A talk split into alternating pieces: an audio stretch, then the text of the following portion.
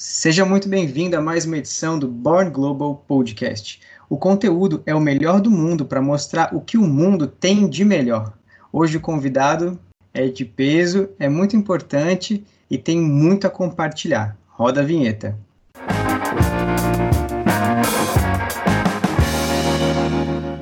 Como a igreja tem se posicionado nesse tempo de impacto global, o Papa a voz do Papa conosco hoje no podcast, muito conhecido por essa atuação à frente da Rádio Vaticano, na, na, edição. Vou deixar ele se apresentar, mas temos muito, muito a falar hoje. Muito obrigado, Silvanei. Por favor, conta um pouquinho sobre o teu trabalho antes de nós começarmos com as perguntas efetivamente. Tenho várias. obrigado, uma alegria estar com você. Bom, hum, eu trabalho na Rádio Vaticano há 30 anos, sou responsável pela redação, pelo setor na língua portuguesa para o Brasil, no Vatican News, que é esse novo instrumento que nós temos, onde reúne 40 línguas diferentes, português do Brasil, dentro desse novo dicastério da comunicação. Até é, seis anos atrás, nós éramos, vamos dizer, autônomos como Rádio Vaticano, éramos um ente, uma entidade, né? Que trabalhava no mundo da comunicação, como tinha também o Observatório Romano, a, a, o Serviço Fotográfico, a Livraria Editora Vaticana, a Sala de Imprensa, Tipografia, né? realidades que eram individuais. E a partir do nascimento da Secretaria para a Comunicação, nós, é, digamos assim, nos tornamos parte de uma única entidade. Primeiramente, Secretaria para a Comunicação e agora dicastério para a comunicação, que é uma espécie do Ministério da Comunicação da Santa Sé. Recordamos, é, a Santa Sé, o Vaticano, é, é, o menor estado do mundo, é um estado que tem um soberano, que é o Papa, e tem os seus colaboradores, colaboradores que seriam os ministros, os chefes é, das congregações, que são os dicastérios, né? os ministérios, numa linguagem mais civil e popular. E nós fazemos parte, então, desse setor da comunicação na Rádio Vaticano e do Vatican News. Como disse, nós somos uma realidade que estamos presentes na, no Palácio Pio, no início da Via da Conciliação, aquela belíssima estrada que dá acesso ao Vaticano, e naquele edifício nós temos hoje 60 nacionalidades diferentes, com 40 línguas diferentes, 16 alfabetos diferentes. Esse é um pouquinho, em síntese, uhum. que nós somos hoje.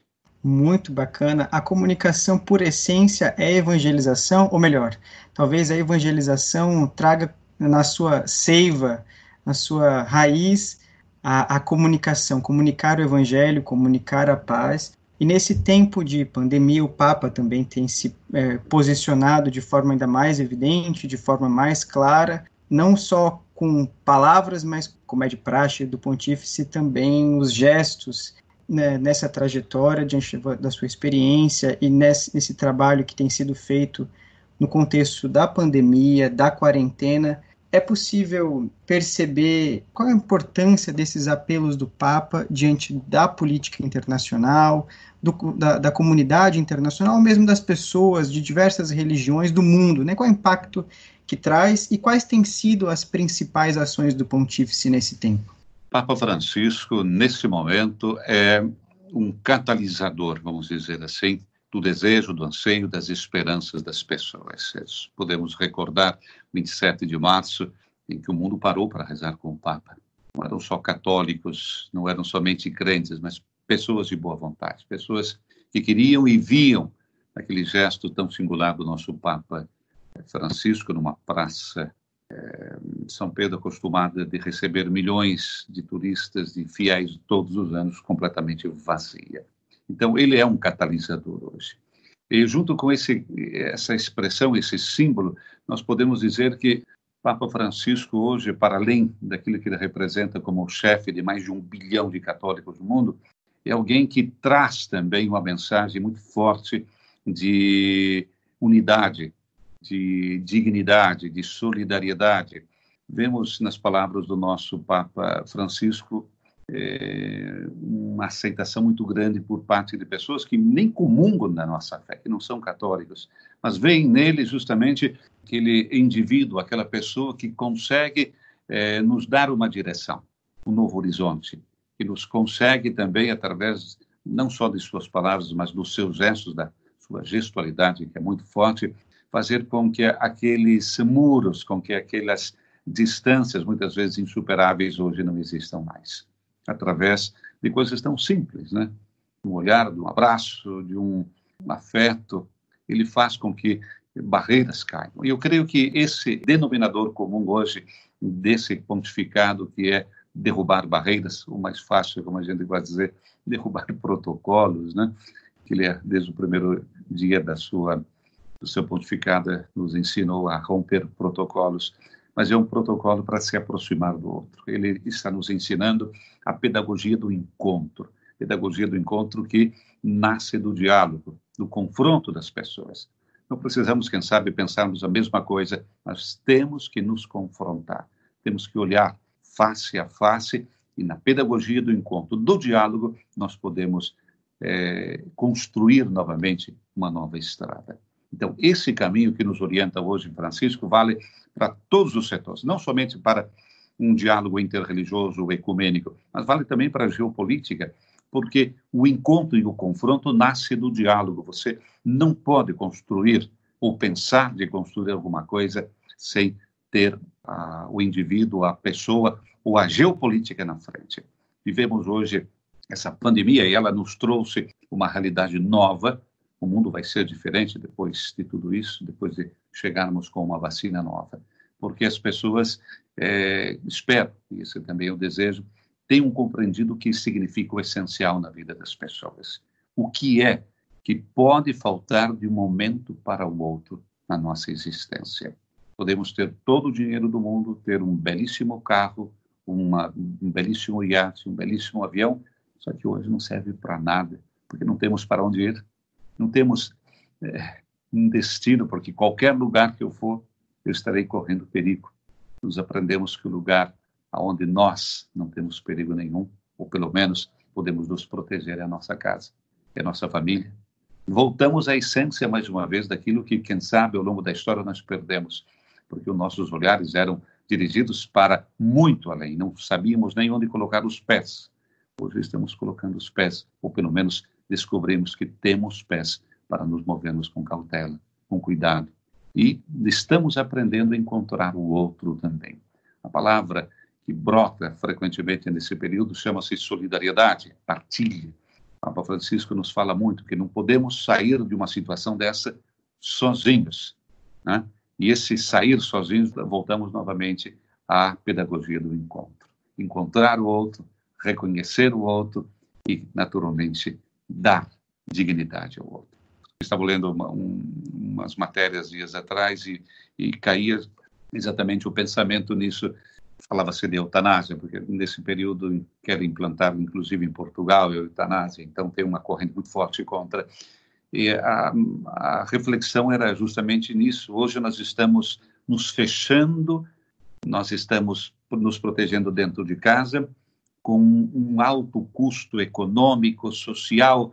Por quê? Porque queremos defender a vida, o valor da vida. E já ao contrário, no mesmo instante que nós temos uma pandemia como essa, nós temos a deplorável ideia de querer, no caso da, de Portugal, de querer aprovar uma lei da eutanásia. Então, veja como ainda nós temos que aprender muito. São muitas contradições nesse tempo, né? A gente reaprende o valor da vida a cada instante. O saudoso Padre Léo, servo de Deus aqui da Arquidiocese de Florianópolis, disse uma frase muito célebre que sinaliza que a presença, a presença física é a mais pobre das presenças. E o, o Papa Francisco, com muita maestria, tem feito ligações frequentes aqui ao Brasil, acompanhando alguns, algumas dioceses e também mais próximo, talvez, do que antes. É, ele se fez atento às necessidades do Brasil, às necessidades políticas, econômicas, é, enfim, intercede por nós. Isso é muito belo do Papa, né? Ele, ele, ele consegue com tantas realidades, com tantos apelos que ele frequentemente faz nas suas catequeses, na Assembleia Geral, no Ângelos, e frequentemente se posiciona, ele consegue ir ao mais profundo de cada realidade, né, Silvane? Pois é, você citava o Padre Léo, caríssimo amigo, tive a alegria de de compartilhar da amizade dele. Então, o Padre Léo é uma pessoa que, que mora no meu coração. É, eu, eu, concordo com o Padre Léo, mas discordo também, porque nós somos acostumados com a presença, com o concreto, ok? Nós temos a necessidade do abraço. Nesse momento, está faltando o abraço, né? O abraço. Então, por isso que eu dizia que eu concordo com o Padre Léo e discordo no momento, porque quanto falta nesse momento o abraço, né? Quanto é importante hoje para nós o abraço. Para nós era uma coisa tão corriqueira, né? E hoje nós não podemos, não podemos dar, transmitir aquele calor, aquele sentimento, porque não podemos abraçar, quem sabe, o nosso irmão, o nosso, nosso vizinho, a pessoa que a gente quer bem. Então, portanto, os dois lados. Aí tem a contradição. É claro é, que é, a presença, a presença física nos dá o concreto. Deus está na nossa vida, não fisicamente. Né? Então, eu preciso ter Deus para abraçá-lo. Eu posso abraçar Deus no, meu, Deus no meu irmão. Então, eu posso traduzir aquela presença, quem sabe, numa outra, numa outra, numa outra dimensão. Dias atrás, no encontro com alguns universitários, nós estamos fazendo uma live, e no meio da, da nossa conversa, falamos de comunicação, um dos, dos alunos eh, parou falou, desculpa, professor, eu gostaria de lhe fazer uma pergunta que não tem nada a ver com o que a gente está falando. Eu falei, pois não. Como é que o senhor me prova que Deus existe? Hum. Então, eu, eu, falei, bom, eu acho que aqui não tinha nosso contexto, mas eu posso perguntar como é que você prova para mim que Deus não existe? Porque simplesmente é, imaginar, se você deita ah, à noite né, no, no, jardim da sua casa ou na praia né, e vê o céu estrelado, como é que você pode não admirar tudo aquilo que você está vendo e se interrogar como tudo isso é possível? E se eu me belisco, dou um beliscão, aquela dor que eu sinto, de onde é que vem? Né? O amor que eu sinto, de onde é que brota? Então, é todo um universo que está entrelaçado que eu não posso minimamente imaginar que nós não temos um Pai, um ser superior, que nos amou por primeiro e nos deu tudo isso. Então, é claro, é sempre uma fé. Fé é alguma coisa que você recebe como dom e que constrói dia a dia. Mas nós temos que também contribuir a fé tem que ser regadinha todo dia, né? É como a plantinha que, que deve crescer. Porque se não tem água, pode ser a, a melhor semente do mundo, mas se ela não tem água, ela pode perecer. Então, é esse universo que eu creio que nós estamos, nesse período, vendo com o nosso Papa Francisco, estamos ganhando uma nova dimensão de seres humanos. É, nós queremos muito individualismo, ser o eu, esquecendo que nós fazemos parte de Deus. O eu está dentro da palavra Deus. Como no italiano, io é Dio. Então, nós temos que olhar que nós não estamos sozinhos. Nós é que nos deixamos sozinhos. Começamos a trilhar sendas que muitas vezes não tinham nada a ver com a nossa existência. Somos. Aí vem o livre-arbítrio. Estava lendo hoje uma coisa muito interessante que me fez pensar. É, grande obra de Michelangelo na a Capela Sistina, a mais famosa cena que tem é a criação do homem, Adão e Eva, né? Adão primeiramente, depois Eva, mas é Adão. Quando Deus, né, está quase tocando. Parece, parece, segundo a tradição dizem, é uma coisa que eu não sabia, que no primeiro desenho do de Michelangelo, o dedo tocava o dedo de Deus. O dedo de Adão tocava o dedo de Deus. E houve uma contestação por parte dos cardeais, eu não sei a contestação de que nasce, dizendo que é impossível tocar. E daí vem a tradução desse não tocar. Porque se você ver a imagem que nós temos de, de Deus, Deus tem o dedo reto, enquanto que é, Adão tem o dedo um pouco curvado. O que, que significa isso? Que Deus está sempre presente, com a mão estendida, nós temos o livre-arbítrio se levantar ou não o dedo para tocar no dedo de Deus. Então, o livre-arbítrio é uma das coisas mais importantes que Deus nos deu. É a escolha. Eu posso escolher de tocar ou não no dedo de Deus. Isso é um pouco de teologia também para dizer que nós não somos fruto de um acaso, mas de um pensamento. Um pensamento que alguém nos amou por primeiro esse pensamento, a centelha da fé, a obra da criação, tudo isso é tão vistoso nesse tempo e aflora a cada concepção que nós trazemos. O Papa ele fez um apelo no dia, na sua mensagem do dia para as comunicações esse ano e reforçou posteriormente, falando sobre a importância das boas comunicações e das boas notícias, né? Compartilhar histórias construtivas que nos ajudem a entender que somos todos parte de uma história maior do que nós mesmos. Dentro disso que nós falávamos, ainda na, no contexto, o Papa parece que projeta a, não um otimismo vazio, mas ele projeta a fé mesmo para o serviço da, da igreja de uma forma apostólica, de uma forma humana, enfim. E recentemente lançou um livro, né, o, o Cambiamo. ele trouxe as, as mudanças que aconteceram desde então. Eu ainda, claro, não tive a oportunidade de ler, tem poucos dias que foi lançado, agora no contexto da nossa gravação. Mas é possível dizer que há uma forma, e talvez motivada pela pandemia, a igreja muda a sua comunicação, ou a forma de expressar, ou talvez, ou pelo menos os meios de comunicação, porque imagino que o conteúdo nunca passará, mas os meios de comunicação podem ser transformados nesse contexto, talvez o mais digital, agora tem uma live para cada um, né? Veja só, é, a igreja, por essência, é comunicação, porque é palavra. Nós, nós estamos aqui nos comunicando por um motivo. Então, é, voltando àquela célebre frase do apóstolo Paulo, ai de mim se não comunicar. Né? Então, a essência da igreja é a comunicação. E o que, que ela comunica? O evangelho. Né? E qual é a essência do evangelho? É o amor de um Deus pela sua criação. Né? Então, é, é, é, importante a gente é, fazer um, uma visão geral, porque a essência da comunicação é, é, é nós somos animais comunicativos, vamos dizer assim. Né? O ser humano é comunicação. Desde o primeiro momento, desde o primeiro vagido, desde a primeira abertura de boca, nós expressamos alguma coisa. Quando entrou pela primeira vez o ar nos nossos pulmões, né? nós nos demos um grito de libertação. É o choro da libertação. Né? Então, ali já era uma comunicação de uma vida. Eu estou vivo. O choro da criança quando nasce significa vida. Ela está expressando a sua existência, a sua vida. Quando somos ainda inconscientes, choramos para dizer que estamos com fome, choramos porque queremos comer, choramos porque tem que trocar de roupa. É toda uma dimensão de comunicação que não para, simplesmente cresce.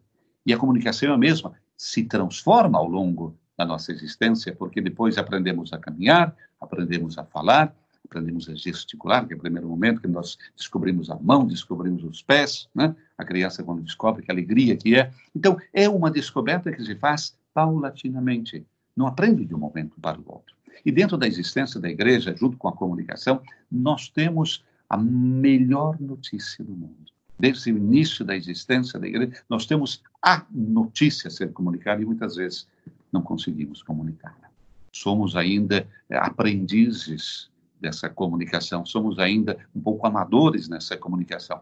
Estamos caminhando, estamos aprendendo. O mundo digital é uma grande, é um grande desafio. Sabemos aquilo que pode ocorrer nessa grande estrada digital, né?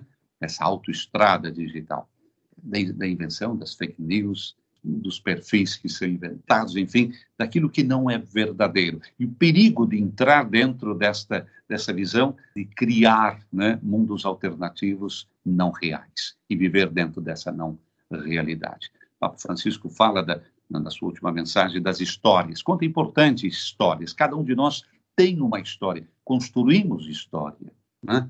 mas tem que ser uma história boa, né? uma história real, não inventada. Temos que viver essa dinâmica da história dentro da realidade. O Papa fala da comunicação, fala da informação, que nós, comunicadores, temos, temos a obrigação de comunicar a beleza da verdade. Tudo isso gira em torno da verdade. E hoje nós estamos pisoteando dentro de muitos segmentos da informação ou do mundo digital, nós estamos pisoteando a verdade. A verdade parece que está sendo simplesmente uma, um acessório e não a essência. Então, é importante a gente voltar a recordar mais uma vez: nós somos comunicadores por natureza. A igreja tem que comunicar. A igreja é comunicadora da palavra de Deus. É ela que nos orienta através dos seus pastores. E eles têm que aprender isso também. Não é que só saber toda a teologia e depois não conseguir dizer absolutamente nada. E não passar com a boca aquilo que o coração sente e está aqui na mente também tudo isso tem que nos ajudar a criar. Papa Francisco, eu criei um pequeno paradigma do, daquilo que Papa Francisco falou tantas vezes, mas também para o mundo da comunicação. Entra pelo ouvido, desce no coração e o Papa diz vai pelas mãos. Eu já digo outra coisa. Entra pelo ouvido, vai o coração e sai pela boca. Nós, comunicadores, podemos aprender, ou através dos gestos da escritura. Temos que criar isso. Quer dizer, não é simplesmente aí eu comunico. Se eu não tenho nada para falar, fico com a boca fechada. Assim faço menos danos. Um grande compromisso com a verdade na história da igreja, sempre um compromisso com a verdade, uma, uma verdade que não muda, que não passa, né? Muito bem, Silvane, esse papo é, poderia durar né, muito tempo. É, eu gostaria, inclusive, de poder ficar conversando até o final da pandemia e que espero que seja logo. Mas, de qualquer forma, eu acho que há um compromisso que quebra barreiras, que quebra fronteiras e que não está resguardado somente a uma condição a outra, ou uma religião ou a outra, e o Papa sabiamente sabe reduzir a, as diferenças e aproximar o que é o que é diferente. Então, eu acho que esse, isso tudo nos mostra que não estamos realmente sozinhos, né? Eu sei que agora imagino que você deva estar em casa, também as atividades devem, devem estar remotamente acontecendo, né? Também. Uhum. Mas então, eu estou trabalhando normalmente, vou à, à Rádio Vaticano todos os dias. Ah, que bom. E, me, e menos, menos mal, né? menos Mas... mal. mas é, de qualquer forma, um grande compromisso com a sociedade, com a comunicação, é esse o canal. É um canal e é uma, é uma graça, uma graça comunicante. Agradeço, agradeço imensamente a tua disponibilidade, a pronta resposta, a pronta atenção e seguimos. Se tiver uma mensagem final, não vou nem pedir para terminar dizendo que está direto da Rádio Vaticano. Bom, eu digo uma coisa, simplesmente para quem nos ouve, tem uma palavra que nós estamos aprendendo muito, o peso específico. É, quando nós temos muita informação, nós perdemos muitas vezes é, o peso específico daquilo que nós recebemos. Não conseguimos muitas vezes até digerir tanta coisa que nos chega.